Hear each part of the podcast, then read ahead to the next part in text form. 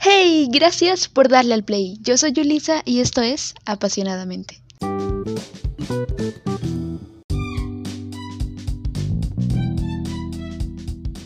Bienvenidos al episodio de la semana.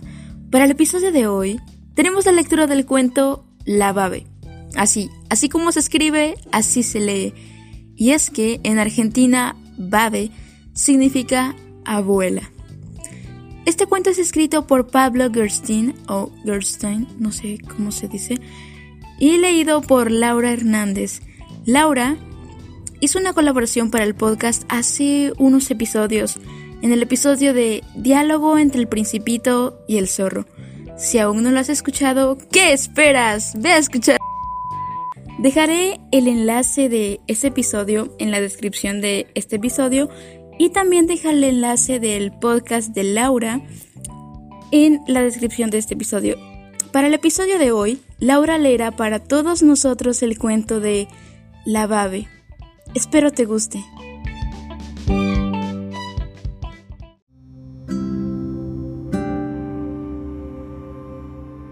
La Babe.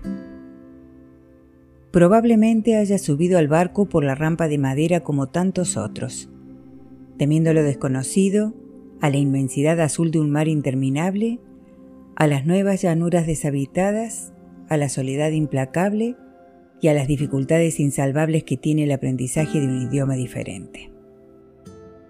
Me la imagino asustada, vistiendo un abrigo gastado, un pequeño gorro de lana descolorido y guantes de corderito agujereados para defenderse del invierno europeo, cargando cuanto podía.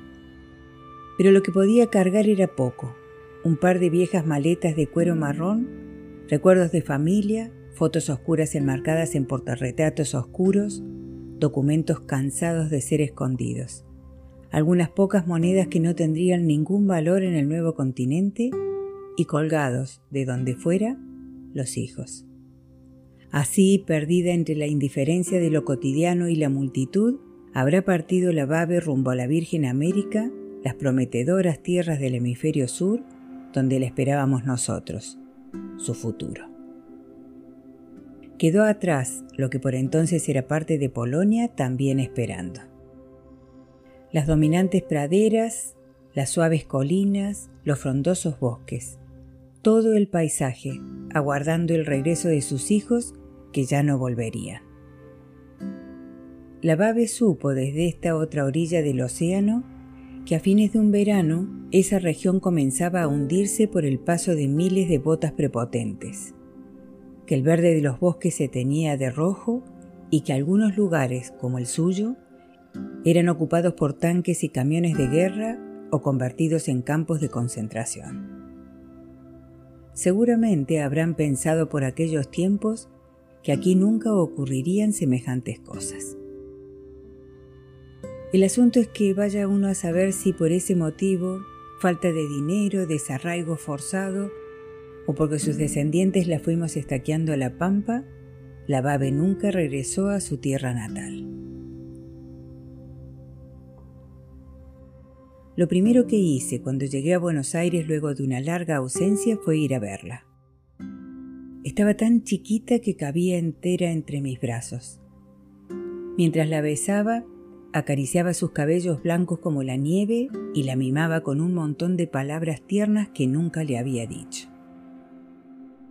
Ella me miraba desde allá abajo, desde la pequeñez de su cuerpo y las profundidades de su inmensa humanidad con sus ojitos escondidos entre tantas arrugas que el paso de los años le habían dibujado en el rostro y la belleza innata que tienen todas las abuelas, pero que yo había desconocido hasta ese momento. ¿Fuiste a Polonia? ¿Conociste Vilna? me preguntó en su castellano básico y mal pronunciado que el tiempo no logró mejorar. La miré con un poco de vergüenza y no respondí. Solo traté de explicarle algunos de los tantos cambios que habían habido en toda Europa y especialmente en ese sector tan minúsculo del que había venido, donde las fronteras se movían como marionetas. Creo que no me entendió, tal vez porque yo hablaba muy rápido o porque se había quedado dormida. Le di un beso en la frente y dejé que descansara. Una semana después se apareció la muerte por la casa. Sin previo aviso, sin siquiera golpear a la puerta, vino y se la llevó. La Babe nació el 15 de mayo de 1906 en Vilna, Lituania, y falleció a los 78 años el 25 de noviembre de 1984 en Buenos Aires. Imagino, aunque no me consta, que toda la vida creyó que era polaca, porque llegó a Argentina con dos hijos nacidos en Polonia y pasaporte de ese país. Sin embargo, la historia de Vilna es tan dinámica y extraña que podría decirse que esa ciudad fue por un lado una especie de carne de cañón y por otro una figurita de intercambio geopolítico.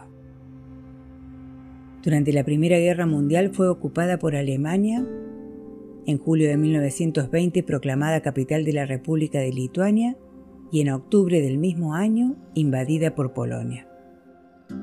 En 1922 Vilna era la capital de Lituania Central y el Parlamento aceptó su anexión a Polonia. De este modo, un 20% de Lituania, la región de Vilna incluida, pasó a ser parte de Polonia. También los idiomas oficiales fueron cambiando, alemán, polaco, lituano y ruso. Pero la Babe seguía hablando su lengua materna, el yiddish. En 1930 se embarcó con otros inmigrantes del norte de Europa en el último de los barcos al que se le permitió amarrar en el puerto de Buenos Aires. Los archivos de la época indican que en 1931 Vilna tenía 95.000 habitantes, 55.000 de los cuales eran judíos, por lo que se la llamó la Jerusalén del Norte. Una vez aquí supo que en 1939 el ejército alemán invadió Polonia Occidental, el soviético Polonia Oriental, y que en 1941 los nazis se apoderaron de Vilna, donde fueron destruidos prácticamente en su totalidad dos guetos y asesinados 70.000 judíos.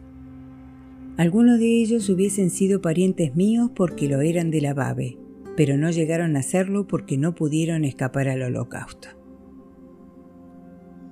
No faltaba nadie. Varias generaciones nos habíamos reunido para despedirla, para darle nuestro último adiós a ese cuerpo diminuto dentro de una caja de madera diminuta que se llevaba para siempre tantas idas y vueltas que tiene esta vida. Cuando levantamos el féretro sentí que tenía en mis manos un precioso tesoro que sepultaríamos, pero al que debía rescatar algún día, aunque más no fuera, con un montón de palabras desordenadas sobre un papel. Todo había girado alrededor de ella desde los comienzos, allá a principios de los años 30.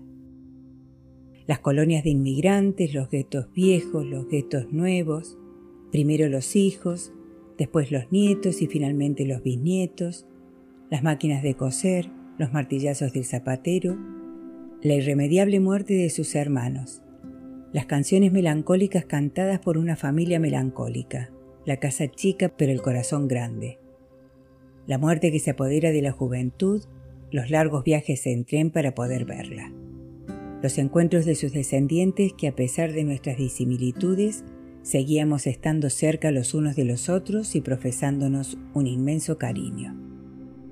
Los mejores niches del mundo, la abuela más hermosa del mundo y cuantas cosas más.